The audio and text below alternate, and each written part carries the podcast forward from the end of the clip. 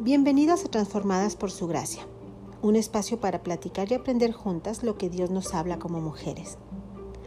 Hace unos días estuve recordando un programa de televisión que se transmitía en Estados Unidos y se llamaba, traducido al español, No te lo pongas.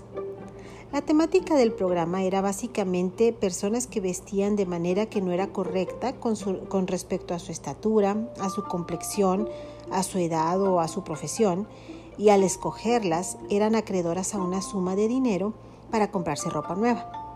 La única condición era dejarse enseñar cómo vestir correctamente. Al inicio todas aceptaban gustosas, tendrían ropa nueva, pero cuando entendían y que había que deshacerse de todo lo viejo y cambiar su manera de pensar con respecto a cómo vestir, pues empezaban los problemas. Esto me hizo recordar en una parte de la carta que el apóstol Pablo escribió a los habitantes de Éfeso en el capítulo 4, versículo 22 al 24. En los versículos anteriores a estos, se dirige en su carta a la iglesia de Éfeso instándolos a que ahora que conocen a Cristo, crezcan y sean como un solo cuerpo, y les da algunas indicaciones e imperativos. Y hoy veremos en los versículos 22 al 24. Estos tres imperativos son quitar, renovar y poner. Efesios 4, 22 al 24 dice, Con respecto a la vida que antes llevaban, se les enseñó que debían quitarse el ropaje de la vieja naturaleza, la cual está corrompida por los deseos engañosos, ser renovadas en nuestra mente y ponerse el ropaje de lo, de lo nueva naturaleza creada a la imagen de Dios en verdadera justicia y santidad. La analogía de Pablo, vístanse del nuevo hombre, habla de nuestras acciones, pensamientos, reacciones que teníamos antes de conocerlo. Esa es nuestra vieja naturaleza. Así que Dios quiere cambiar nuestra mente para que nos quitemos esa manera de vivir y nos pongamos una nueva manera de vivir, de cómo respondemos, de cómo actuamos, de cómo pensamos, etc. Pero ¿qué tan difícil o fácil es esto? Regularmente pensamos que cambiar nuestra manera de vivir depende de nosotros, de nuestros hábitos y nuestras costumbres, y así nos veremos diferentes si cambiamos estas cosas. Y realmente podemos hacer esto, pero ¿está haciendo esto un cambio real? No, necesitamos a Cristo para este cambio. Y sin renovación, pues no hay un cambio real. ¿Cómo haremos esto? Dejando que Dios lo haga, disponiendo nuestras vidas y nosotras llenándonos con su palabra. Así es como voy a conocer la mente de Jesús y empezaré a pensar como Él y siendo renovada, cambiada y transformada. Pablo nos habla también en este punto cuando habla en los Romanos, en el capítulo 12.2, y dice, no se amolden a este mundo actual, sino sean transformados mediante la renovación de sus mentes. Así que yo debo llenar mi mente de Él. ¿Te has fijado que cuando tenemos un recipiente con agua sucia y empezamos a vaciar ahí mismo agua limpia con una manguera, por decir, hasta que desborda, llega un momento en que el agua sucia salió completamente del recipiente? Así que podemos hacer esto mismo, llenar nuestra vida, nuestra mente, nuestro corazón con la palabra de Dios, siendo intencionales diariamente, dejando que el viejo hombre muera de hambre y alimentemos al nuevo hombre. Tomemos las vestiduras nuevas que Dios nos ha dado al conocerlo. Con las vestiduras de Cristo es con las que ahora debemos estar vestidas.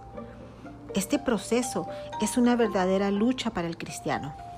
Nuestro corazón es engañoso, más que todas las cosas. Ni nosotras mismas lo conocemos. Esta renovación de nuestra mente, el cambio de lo que creemos, necesita que el Espíritu Santo sea quien lo haga.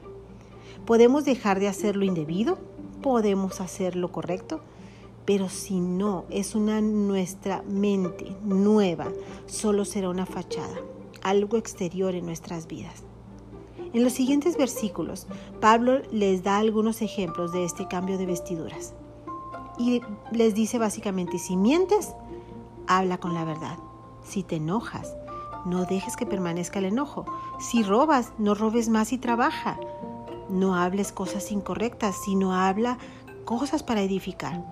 No estén amargados, ni con ira, ni con enojo, ni con gritos, ni hablen calumnias. sino más bien sean bondadosos, compasivos, perdónense como Cristo los perdonó. Para todo esto necesitamos un cambio de mente por medio del Espíritu Santo, porque regularmente esto no es algo que podamos hacer nosotros. Nosotros no podemos hablar con la verdad, no podemos quitar el enojo de nuestro corazón, mm, no dejamos de hablar cosas incorrectas. Más bien siempre estamos amargados o con ira o con enojo hasta que Cristo es formado en nosotros y empezamos a vestirnos con esas vestiduras y esos ropajes nuevos. Entonces debemos de quitarnos la vieja naturaleza, pedir al Espíritu Santo renueve nuestras mentes para poder vestirnos con la nueva naturaleza que es la naturaleza de Cristo en nuestras vidas. No podemos solas, pero con cada una de las acciones que nosotros hagamos podremos glorificar al Señor por medio de lo que el Espíritu Santo está haciendo.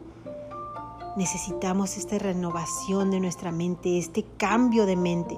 No es nada más por fuera, necesitamos que Cristo sea formado en nosotros, que el Espíritu Santo cambie, limpie completamente toda nuestra manera de pensar y que sea llenada con la manera de pensar de Cristo. Esto no podemos hacerlo de una manera mágica. Tenemos que llenarnos de su palabra, así poder conocer cómo piensa y así empezaremos a pensar como Él. Así que como en el programa, al momento de que las personas querían ponerse de nuevo su antigua ropa, el grito general de todos los del programa era, no te lo pongas. Y yo añadiría, no te lo pongas y vístete hoy con las vestiduras nuevas, que es de la naturaleza de Cristo. Amada, donde sea que el Señor te plante, que puedas florecer para su honra y para su gloria.